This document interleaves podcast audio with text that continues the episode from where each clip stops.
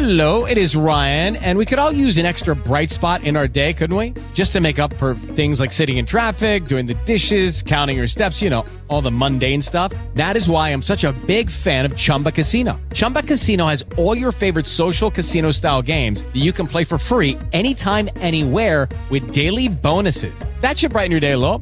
Actually, a lot. So sign up now at chumbacasino.com. That's chumbacasino.com. No purchase necessary. VGW Group. Void were prohibited by law. See terms and conditions. 18 plus. Hola gente, esto es Pónganse a leer con Pedro Julio, un espacio de divulgación de la lectura en el que nos encontramos para hacer apología de ese vicio maravilloso que nos une y nos consume a todos los que andamos por aquí, la lectura. Y este es un episodio especial que no abre la temporada, no se emocionen. Todavía me voy a tomar unas semanitas para reponer energías y organizar ideas. Y ustedes para descansar de mí y de mi bochillona y para ponerse al día con sus lecturas. Este es un episodio especial porque vamos a celebrar juntos los dos años de Pónganse a leer con Pedro Julio. Que el próximo 25 de febrero, tesoros míos, cumplimos dos años haciendo apología de la lectura juntos y en manada. Y para celebrar eh, ese aniversario, les voy a hacer una propuesta. Una propuesta decente y decorosa, no se emocionen. No, aquí hay mucha, tú sabes, honor. Les voy a invitar a hacer un reto de lectura. El reto de lectura de Pónganse a leer con Pedro Julio. Culturizando presenta. Pónganse a leer con Pedro Julio. Ya sé que llego tarde a esto de los retos de lectura. Sí, yo lo sé, yo estoy consciente de eso. Porque la mayoría de la gente que les propone retos de lectura, pues empieza en diciembre, quizá los más demorados en enero. Pero como yo llego tarde a todas estas cuestiones, me- menos a mi trabajo o alguna cita, en eso sí no hay quien me gane en puntualidad, eh, pues yo se lo voy a proponer en febrero. Ok, vamos a empezar aclarando la cuestión. Porque quizá haya por ahí algún despistado que no ha hecho nunca un reto de lectura y entonces, pues, ¿en qué consiste esto? Un reto de lectura es una competición, esto en el sentido estricto, pero esta competencia no es con los compañeros de, de- partida. Esto es un- una, una competencia con nosotros mismos. Un reto de lectura supone como un viaje, un viaje maravilloso en el que nosotros somos como los, los que vamos marcando la ruta y nuestros compañeros de viaje son los libros. Entonces, aquí la meta que nos vamos a proponer eh, es leer libros. En la mayoría de los retos de lectura, si nos ponemos muy cuadrados, es leer una cantidad de libros. Sí, ahí estamos claros. Pero como yo no me pongo tan quisquilloso y más que eso, yo no soy como los demás, ya se podrán haber dado cuenta ustedes. Yo lo que les voy a proponer es leer categorías. La cantidad de los libros que van a leer, ustedes la van a marcar en función de sus tiempos. Es decir, en función de cuánto tiempo ustedes están dispuestos a dedicarle a la lectura eh, en este periodo. En este periodo, que es este reto de lectura, lo vamos a hacer en un año, desde febrero de 2023 hasta febrero de 2024. Sí, señores. Es decir, vamos a cerrar esta experiencia con el aniversario número 3 de Pónganse a leer si ustedes me acompañan en este viaje. Entonces, Aquí se trata de desafiarnos a nosotros mismos, de retarnos a nosotros mismos. Bueno, basta de parloteo, vamos a revisar juntos las categorías que yo quiero proponerles a ustedes. Y lo primero que les voy a decir es que seleccionen nueve, porque ya saben ustedes que yo tengo un tema con los números impares y a mí los números pares me parecen pavosos. Entonces vámonos con los números impares. Entonces son nueve categorías. Las categorías seleccionadas son variadas, yo traté de que fueran at- atractivas para que nos acerquemos a la lectura y que nos motiven a leer, porque acuérdense ustedes siempre que leer es una actividad que no puede obligarse. Es decir, si no se disfruta, se abandona. Entonces aquí hay que hacer la cosa eh, eh, inspiradora. Arranquemos entonces con la primera categoría que son los ensayos. Un ensayo es un tipo de texto en prosa que generalmente expone o argumenta las ideas del autor sobre un tema. A mí los ensayos me encantan, sobre todo escribirlos porque eh, yo cuando estudiaba pues mis mejores calificaciones las sacaba yo escribiendo ensayos. Fíjate tú. En un ensayo el autor reflexiona acerca de un tema y esta gente nos presenta información confiable y a la vez nos presentan también sus argumentos a favor o en contra de esa información. Y a partir de ahí uno fija posición. El ensayo como género literario nos ha dejado grandes joyas, aunque a menudo no es un género li- literario muy popular que digamos. Pero a mí me gusta mucho y por eso lo meto aquí. Ahora dirán ustedes, pero ¿qué ensayos podría leer yo? Bueno, yo les voy a sugerir aquí algunos de los que yo he leído y me volaron la cabeza y otros que tengo en la cesta de la vergüenza para leer este año. Por ejemplo, La sonrisa del jaguar de Salman Rushdie, este autor malogrado el año pasado por culpa de unos fanáticos religiosos, que en La sonrisa del jaguar nos lleva a Nicaragua en plena eh, efervescencia de la revolución esta de, Daniel Ortega y de Rosario Murillo y de toda esta gente. Y eh, Rushdie llega con una idea y luego en su periplo nicaragüense se da cuenta que las cosas no son así como las pintan y que lo que está pasando ahí es candanga con burundanga. Entonces, esta es, yo creo que es mi ensayo favorito y es mi obra favorita de Rushdie, así sin, sin pensarlo mucho. Es una maravilla para acercarse a lo que sucedió ahí de una manera objetiva y de la mano de una pluma prodigiosa. También está El asesinato considerado como una de las bellas artes de Thomas de Quincy, que es un ensayo que, mm, que trata un tema súper espinoso, pero con mucha gracia, y es muy divertido para leer. Otro es Cómo leer y por qué, de Harold Bloom. Y eh, bueno, aquí esto, esto es oro molido, porque este hombre hace apología de los libros y de la lectura, igual que el ensayo de Humberto Eco y Jean-Claude Carrier, que se llama Nadie acabará con los libros, en donde Humberto Eco dice una frase fantástica, que yo aquí la voy a parafrasear porque yo no me la sé de memoria. Pero básicamente Humberto Eco dice que en la humanidad ha habido unos inventos que han transformado la sociedad y quizá esos inventos pues tengan algunas modificaciones muy pequeñitas, pero no admiten una actualización porque es que son perfectos. Entonces él habla, por ejemplo, de la cuchara. Y él habla también que uno de esos inventos es los libros. O sea, el libro sí es verdad, lo tenemos en estos libros digitales y toda la cuestión, pero no superarán nunca jamás al libro físico. Nunca. Hay también ensayos religiosos, como Eclipse de Dios, de Martin Buber, o las historias del cristianismo, o las historias de, de los judíos, de Paul Johnson, que es una maravilla. Hay ensayos antropológicos como Sapiens, de Animales a Dioses, de Yuval Noah Harari, que es un autor que yo tengo muy, muy pendiente. Ahora, si quieren entrarle al ensayo, pero más relajado, y aparte si les gusta Nirvana, entonces no se pueden perder Courtney y yo, de la española Lucía Echevarría. Este es un ensayo maravilloso porque yo particularmente fui un niño muy raro. A mí me gustaba Nirvana. Y a ver, cuando Nirvana estaba como en el cenit de su carrera, yo tendría como que 9, 10 años. No, no- era como la edad para que me gustara eso. Pero era como lo que escuchaba una prima mayor y, y los hermanos de mis amigos, los hermanos mayores de mis amigos. Entonces era como lo que a mí me llamaba la atención, a mí me subyugaba Nirvana y leer este ensayo en el que Lucía Echevarría expone una cantidad de datos acerca de la relación de Kurt Cobain con Courtney Love es una delicia. Para este año yo tengo pendiente también arrancar con la titánica obra de Jacques Barzum, Del amanecer a la decadencia, que fue un regalo de cumpleaños que me hizo María Alejandra hace siglos. Y yo nunca lo empecé, no tengo perdón. Y además María Alejandra me lo reclamó, porque María Alejandra siempre me regala el libro. Por cierto que este año, por mi cumpleaños, me regalaron un viaje para Caracas y entonces pude ver a María Alejandra. Ay, aquello fue glorioso. Y María Alejandra me regaló una antología de cuentos de Chekhov también lo voy a leer este año, aunque hay unos de esos cuentos que yo ya leí por ahí, pero no importa. Me los releo. Me los releo porque fue un regalo de María Alejandra. Y para mí María Alejandra es mi segunda persona favorita en todo el mundo, después de Mati. También quiero leer, fíjate tú, antes que me olvide, lo voy, a hablar aquí de esto para que no se me olvide y para que ustedes, para picarle la curiosidad a ustedes también. Quiero leer un ensayo que se llama Música de Mierda, de un autor que se llama Carl Wilson, que eh, es una maravilla porque este hombre diserta sobre la música de nuestros días y cómo todo se fue al caño cuando Celine Dion encabezó todos los charts con la canción aquella del Titanic, que a mí me parece pavosísima. Bueno, este hombre habla de esto. Seguimos, seguimos con la siguiente categoría, que es novela gráfica, manga o cómic.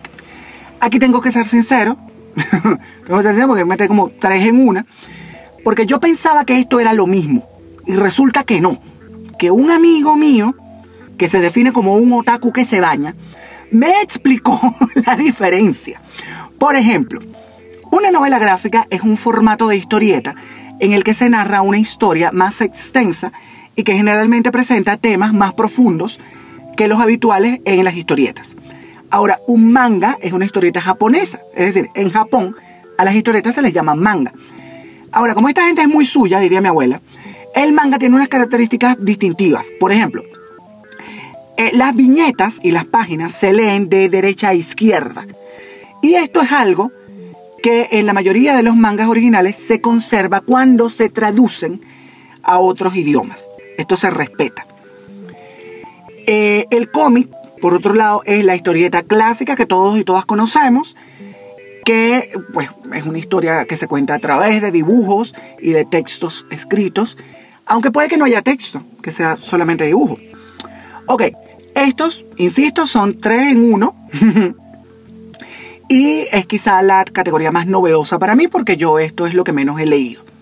Digamos que yo me he acercado a la novela gráfica y aquí en este podcast he hablado de Maus, por ejemplo, que es el retrato del holocausto que hizo Art Spiegelman, eh, o las obras de la iraní nacionalizada francesa Marjane Satrapi, como Persepolis, que es una gloria, o Bordados, que también es precioso. Eh, también está la historia de los Borgia, según Alejandro Jodorowsky, con las ilustraciones de Milo Manamara. Eh, y está también, por ejemplo, fíjate, yo no he hablado en Pónganse a leer de una novela gráfica que a mí me voló la cabeza, que se llama Pyongyang, del francés Guy Delis.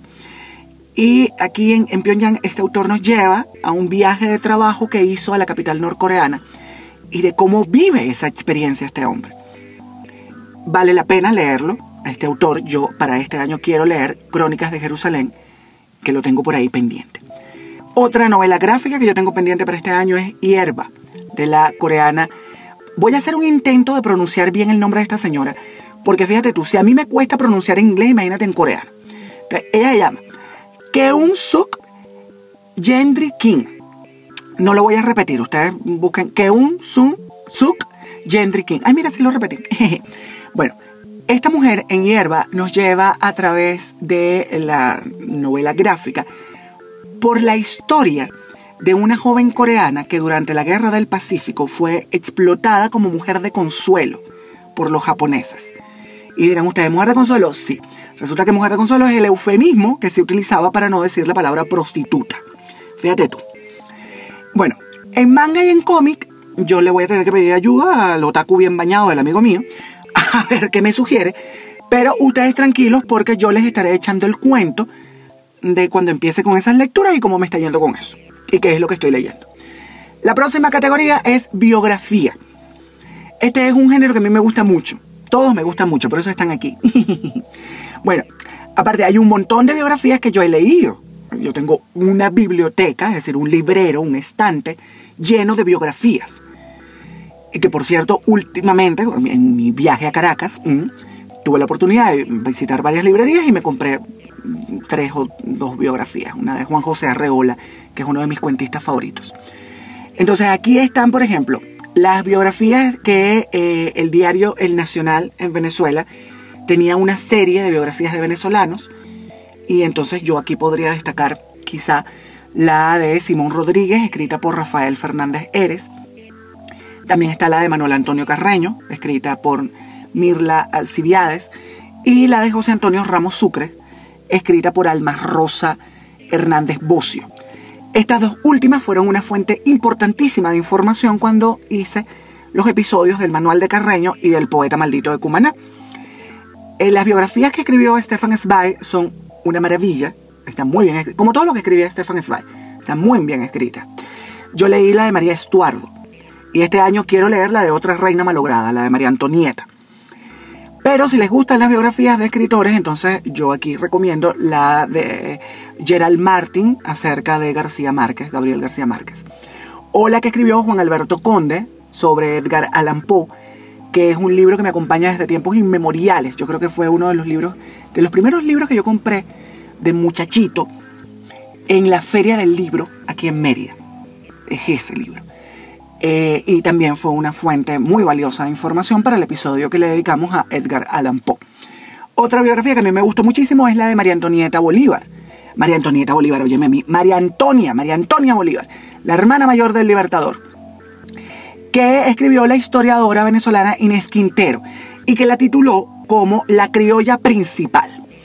Por cierto, Inés Quintero tiene otras biografías fantásticas, una de, de Sucre, em, del gran mariscal de Ayacucho, y hay una de Francisco de Miranda que yo en este momento estoy leyendo, por cierto, unos diarios de viajes de Francisco de Miranda a Grecia y a Turquía. Para el que no sepa, Miranda es uno de los grandes próceres de la independencia y de la historia venezolana y americana, porque el tipo luchó en todas partes y llegó hasta Rusia y, bueno, y se rumorea acerca de que tuvo un juju con Catalina la Grande, aunque yo no creo que eso se haya sido cierto, pero bueno, eso forma parte del imaginario colectivo en Venezuela. Ahora, si a ustedes les gusta ponerse místicos, yo les recomiendo entonces leer a geografía. La geografía es la vida de los santos. Ojo, no hace falta ser católico necesariamente para leer a geografía, porque es muy interesante lo que se cuenta, por ejemplo, en la leyenda áurea, en donde se narra la historia de San Jorge, San Jorge que mató al dragón y, liberó a la doncella y a un pobre pueblo. Y está también la relación del martirio de Santa Perpetua y Santa Felicidad, que según la tradición Perpetua, mientras estaba presa, iba escribiendo su martirio. Ya lo último lo escribió alguien por ella porque la habían matado a la pobre mujer. También está la biografía de Santa Catalina de Siena, que escribió la Premio Nobel de Literatura Noruega, Sigrid Undset, y que es un ejercicio glorioso que hace esta mujer, porque esta mujer era muy detallista en eh, la, la minucia de lo que sucedía en la Edad Media. Entonces, aquí no solamente nos vamos enterando de la vida de Catalina y de lo que hizo Catalina y de la importancia de Catalina y porque es una doctora de la iglesia, sino también de eh, el acontecer diario de la época. La biografía es un género muy interesante, pero el truco de leer biografía está en leer sobre gente que nos interesa. Entonces, identifiquen gente que les guste, que les llame la atención y busquen luego textos que se hayan escrito sobre esa gente. Yo, por ejemplo, este año quiero leer alguna biografía de Vincent Van Gogh, que me gusta mucho y que como regalo de cumpleaños, eh, po- voy aquí, a- sigo presumiendo, me llevaron para Caracas y entonces me regalaron eh, la experiencia de ir a la exposición de Van Gogh inmersivo, que fue una belleza. Y bueno, Caracas también es otra belleza. ok, seguimos. Ahora vamos con un género que a mí me gusta mucho, pero que aparentemente, em, porque muchos de ustedes me lo han confesado, no es un género muy popular. La poesía. Pero vamos a leer poesía, vamos a leer aunque sea un poemario. Un poemario viene siendo como una antología de poemas de algún autor o de varios, y en algunos también se incluyen referencias y análisis de los poemas y de los poetas. Como la poesía es un gusto adquirido, así como el wasabi, yo les recomiendo primero que piensen en su personalidad, en los temas que les interesan, en los temas que les gusten, y desde ahí va a ser más fácil escoger un poeta. Por ejemplo, si ustedes son románticos, cursis como yo, entonces yo les recomiendo leer los 100 sonetos de amor que le escribió Pablo Neruda a Matilde Urrutia. Luego le hizo lo que le hizo, pero le escribió cosas bellísimas como el soneto 45, que es una preciosidad. O los ultra famosos 20 poemas de amor y una canción desesperada. Que yo tengo que decir que es uno de esos libros que la gente dice haber leído y nunca han tenido en- entre sus manos. Entonces la gente te, te sale con el cuento de que me gustas cuando callas, cuando estás como inocente. Y cuando te preguntas qué poema es ese, no saben, porque no lo han leído. Por cierto, mi poema favorito de ahí es el poema 20.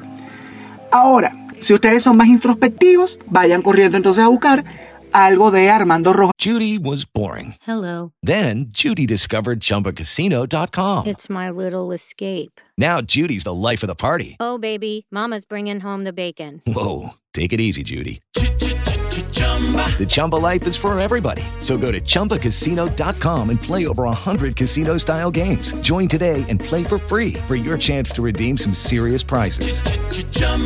ChumbaCasino.com.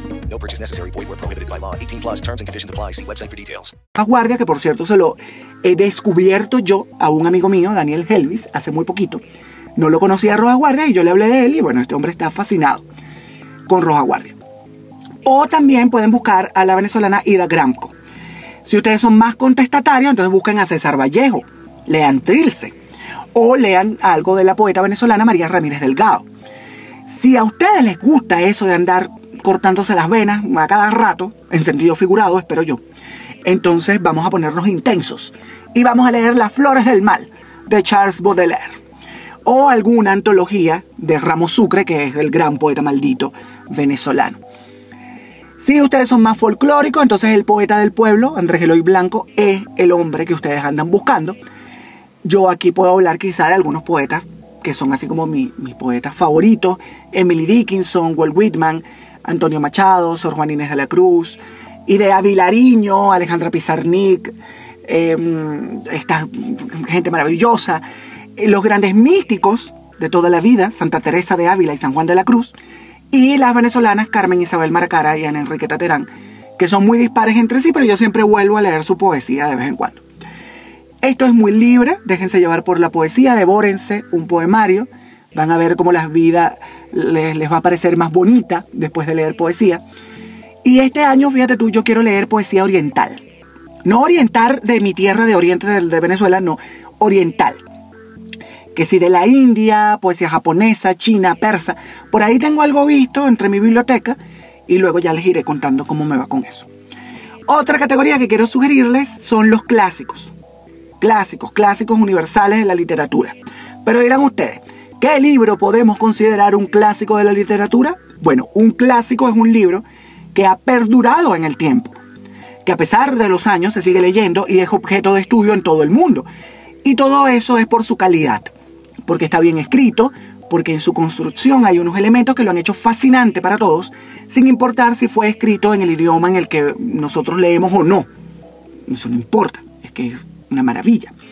Aquí les voy a hacer dos sugerencias. La primera es que busquen una lista cualquiera de clásicos de la literatura universal y revisen a ver si han leído alguno, si les falta uno por leer, eh, si hay uno que les suena, que les llama la atención. Entonces ese será el libro que les está invitando a leerle. Ese es el clásico que van a leer.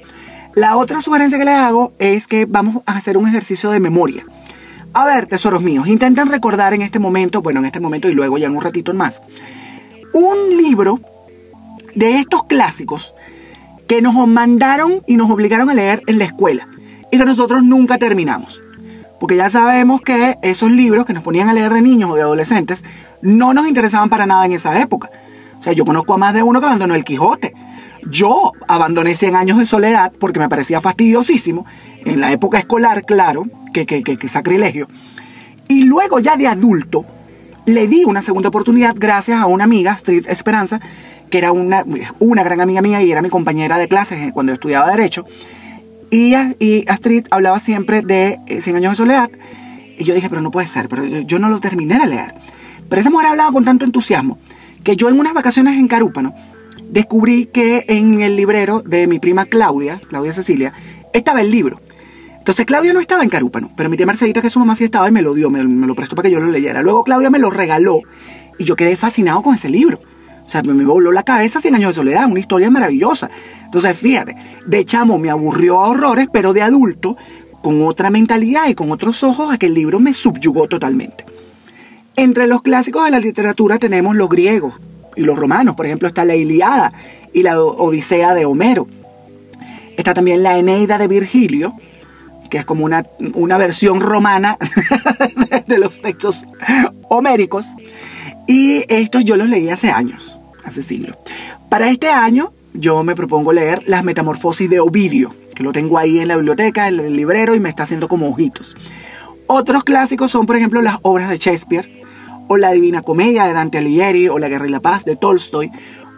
De, bueno, de Tolstoy puedes leer La Guerra y la Paz, pero hay otro montón de libros fantásticos, o alguna de estas grandes novelas rusas, que son una maravilla.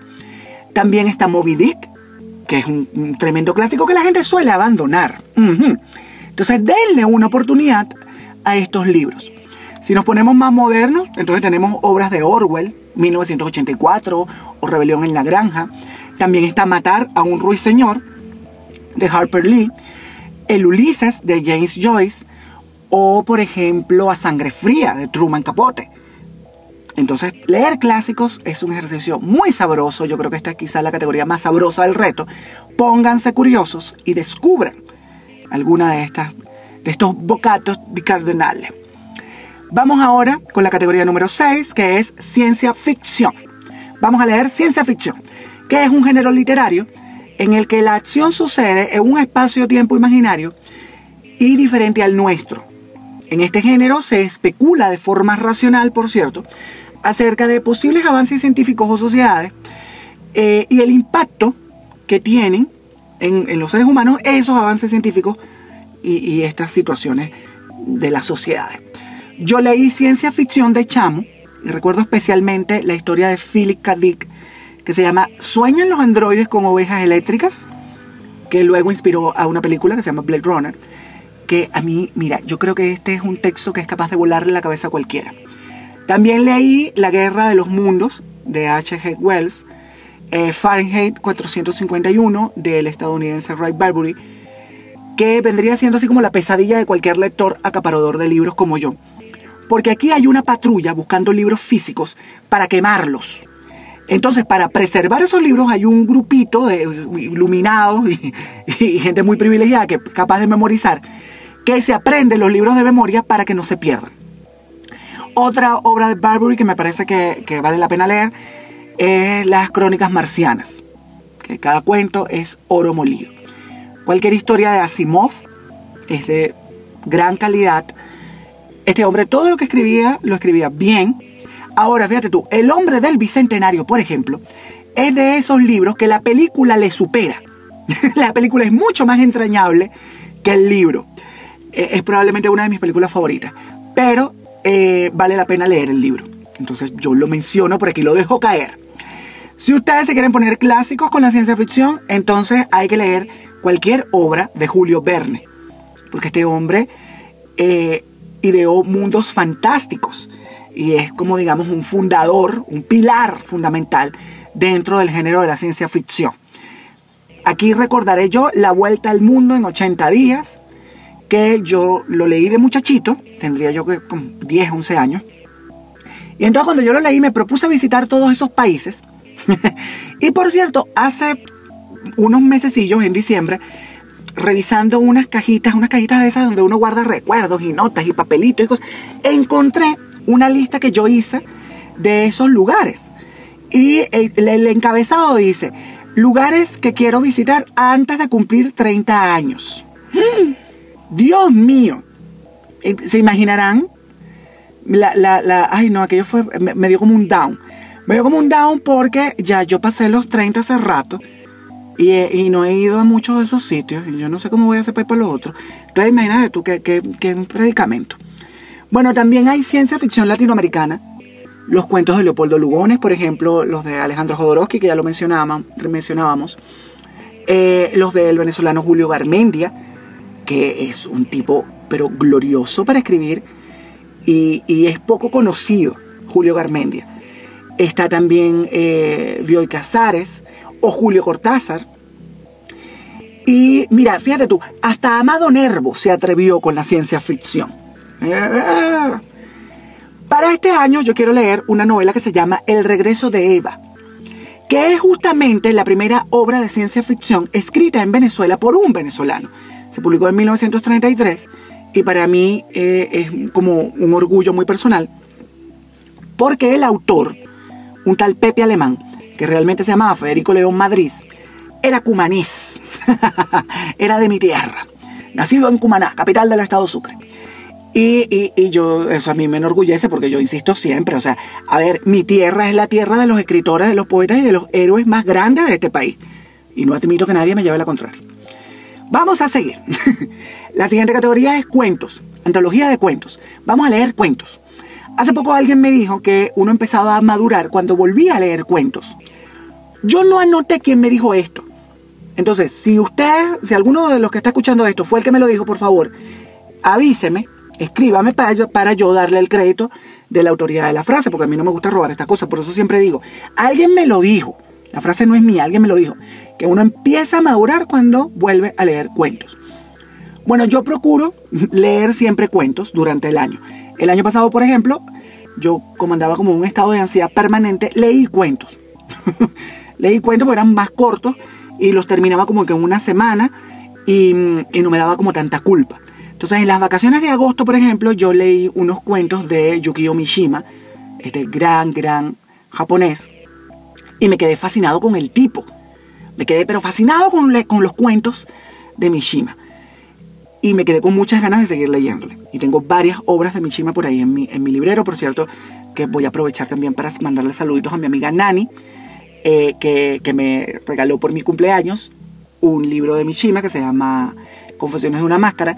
Y me regaló también un cuento fantástico que se llama Por un buen bistec de Jack London, que es una gloria que yo leí hace años pero no lo tenía en físico y siempre lo quise y Nani me lo regaló. Eh, bueno, pueden leer, por ejemplo, alguna antología de cuentos rusos, que esa gente, yo insisto, es única para narrar, o cuentos norteamericanos, porque los estadounidenses son muy grandes eh, para, para escribir cuentos, son, son excelentes cuentistas. Yo por ahí tengo para este año también unos cuentos completos de Ernest Hemingway y ya les contaré cómo me va con este caballero. Y quiero también retomar los pequeños cuentos misóginos de Patricia Hashmit, porque se los recomendé a mi prima Carla Sofía de la Libertad hace muy poco. Y dije, oye, pero me acordaba como de tres cuentos, pero no me acordaba de todos. Entonces, ah, voy, a, voy a volver a esto. Los latinoamericanos también son grandes narradores de cuentos. Por ejemplo, los cuentos del mexicano Juan José Arreola, que ya lo mencionaba antes. O los del peruano Julio Ramón Ribeiro, que me lo recomendó Aurora. Aurora, si estás escuchando, gracias infinitas. Aurora por ese detalle de eh, descubrirme a Julio Ramón Ribeiro, que yo creo que es uno de los grandes descubrimientos del año pasado para mí. También hay cuentos de, diversas temáticas, por ejemplo, hay cuentos de temática erótica, como los de la venezolana Carolina Lozada, que son una maravilla, y que yo estoy aquí pensando en, dedicarle un episodio a, a Carolina Lozada, que es una autora joven venezolana que yo creo que merece ser más conocida. Bueno, vamos a continuar. Continuamos con la siguiente categoría, la categoría número 8. Y como el sereno está pronto para llegar y no vaya a ser que cometa sus crímenes, aquí vamos a meternos un, tú sabes, un poco detectivesco. Vamos a leer algo de Agatha Christie. Esa es la categoría 8, una obra de Agatha Christie, porque yo soy un admirador empedernido y un lector voraz de la obra de Agatha Christie, que es la autora con la que mi mamá intentó lavar su culpa por la ausencia en mi infancia.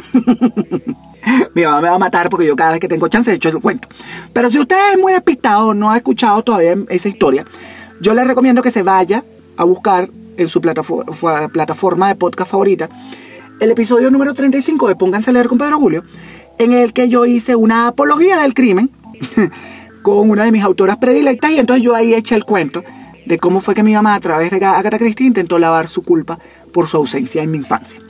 Bueno, la cuestión es que eh, Agatha Christie es una maravilla, que escribió mucho. Entonces, este año estamos nosotros convocados a seleccionar, a escoger cualquiera de sus 67 novelas o su más de sus 150 cuentos que esta mujer escribió de manera ágil, fresca y muy intrigante. De nuevo, los invito a escuchar ese episodio en el que yo hago como un- una recomendación de unos textos que me parecen esenciales para entrarle a la pluma de Agatha Christie. Porque repetirlo aquí es como canción. Entonces, bueno, cualquiera de las obras de- del detective Poirot, por ejemplo, va a servir para que ustedes se den un banquete con esta señora. Yo tengo un libro nuevo de Agatha Christie que compré el año pasado de segunda mano. Uh, de segundísima mano, porque el libro está viejo. Pero a mí me encantan esos libros así. Me hacen mucho daño porque me dan alergia, pero me encantan esos libros así. Tienen historia. Ese que compré se llama La venganza de Nofret. Y luego ya les iré contando cómo me va. Aunque mi experiencia con ella, y dado mis antecedentes, seguro que me va a ir muy bien con eso. Agatha Christie es quizá la autora inglesa más prolífica y leída del siglo XX. Y también es quizás la autora más prolífica del género policíaco. Insisto, seguir hablando de ella es redundante, así que solo les dejo la invitación para que se dejen enamorar e intrigar con alguna de sus historias. Lo van a disfrutar, créanme. Ok, hemos llegado al final, a la categoría número 9. eh, y esta es un- una categoría que yo quizá me vaya a saltar. Ya van a ver por qué. Porque resulta que la categoría que cierra el reto es una obra recomendada en Pónganse a leer. Y bueno, como las obras recomendadas en Pónganse a leer ya yo las leí, pues no sé si me dé chance a mí de releer. Vamos a ver. Mm. Entonces, bueno, aquí tienen ustedes un acervo. Porque eh, yo en 55 episodios les he hablado de un montón de gente. Entre poetas, ensayistas, narradores gráficos, novelistas, obras eróticas, realismo mágico, literatura rusa, francesa, eh, cuentos. Aquí ha habido de todo. Entonces ustedes pueden escoger entre esos 55 episodios algo y, y leerlo. A lo largo de todos esos episodios yo intenté hacer apología de la lectura hablando de mis autores favoritos y de los libros que me cambiaron la vida y la manera como yo veo el mundo y me alimentaron también la imaginación y el criterio. Insisto, narradores latinoamericanos, poetas venezolanos, cuentistas de todas partes, gente luminosa que me han acercado a la lectura y que yo insisto es un camino muy personal, ese de la lectura, y uno lo tiene que transitar a su ritmo y escoger a los compañeros de viaje que uno quiere llevar consigo. Entonces, aquí pónganse ustedes de manera libre, pero bueno, les hago la invitación para que ustedes se vayan a la plataforma de podcast favorita que ustedes tengan y desde ahí escojan, insisto y vuelvo, sobre los 55 episodios de Pónganse a leer con Pedro Julio y se dejen maravillar por alguno de esos autores. Hay para escoger, insisto, porque yo aquí he intentado ser versátil he intentado pasearme por muchos eh, escenarios y detenerme en varios parajes para que ese viaje que van a emprender ustedes pues sea ameno, sea lindo, sea agradable, sea muy satisfactorio, porque em, la lectura es eso. Y lo que intentamos hacer desde este espacio es una invitación a eso. Yo espero haberlo logrado. Espero que sí. Como comprenderán, insisto, esta categoría quizás yo me la salte, pero bueno, vamos a ver si releo algo, les iré contando. Bueno, gente, es hora de despedirse porque el sereno ya llegó, está por aquí, me está tocando la puerta. Y eh, me voy, yo, sí, con la esperanza de haberles picado la curiosidad, como digo siempre, con este reto. Y con la esperanza de que ustedes se sumen para leer conmigo y alimentarnos el alma en conjunto con las obras que seleccionemos cada uno de nosotros. Les pido por favor, eso sí, compartan conmigo a través de mis redes sociales, arroba Pedro Sereno A, si se suman o no se suman al reto. Y si se suman, ¿qué van a leer? ¿Cómo les va con eso que leyeron o que están leyendo, que escogieron por cada categoría? Espero por ustedes, estoy atento, prometo responder. Bueno, yo siempre respondo. Me demoro un poco porque, bueno, porque ustedes ya saben que yo soy el rey del diferido, pues la conversación es diferido. Yo respondo en un tiempito, pero siempre respondo. Ahora sí, tesoros míos, me voy, pero antes les recuerdo la consigna que ya va para dos años. Vamos para dos años yo recordándoles esta consigna. Ya la saben ustedes. Pónganse a leer. Culturizando presentó Pónganse a leer con Pedro Julio. With the Lucky Land slots, you can get lucky just about anywhere. This is your captain speaking. Uh, we've got clear runway and the weather's fine, but we're just going to circle up here a while and uh, get lucky. No, no, nothing like that. It's just these cash prizes add up quick. So I suggest you sit back, keep your tray table upright, and start getting lucky. Play for free at LuckyLandSlots.com. Are you feeling lucky? No purchase necessary. Void where prohibited by law. 18 plus terms and conditions apply. See website for details. O'Reilly Auto Parts puede ayudarte a encontrar un taller mecánico cerca de ti. Para más información, llama a tu tienda O'Reilly Auto Parts o visita oreillyauto.com. Oh, oh, oh,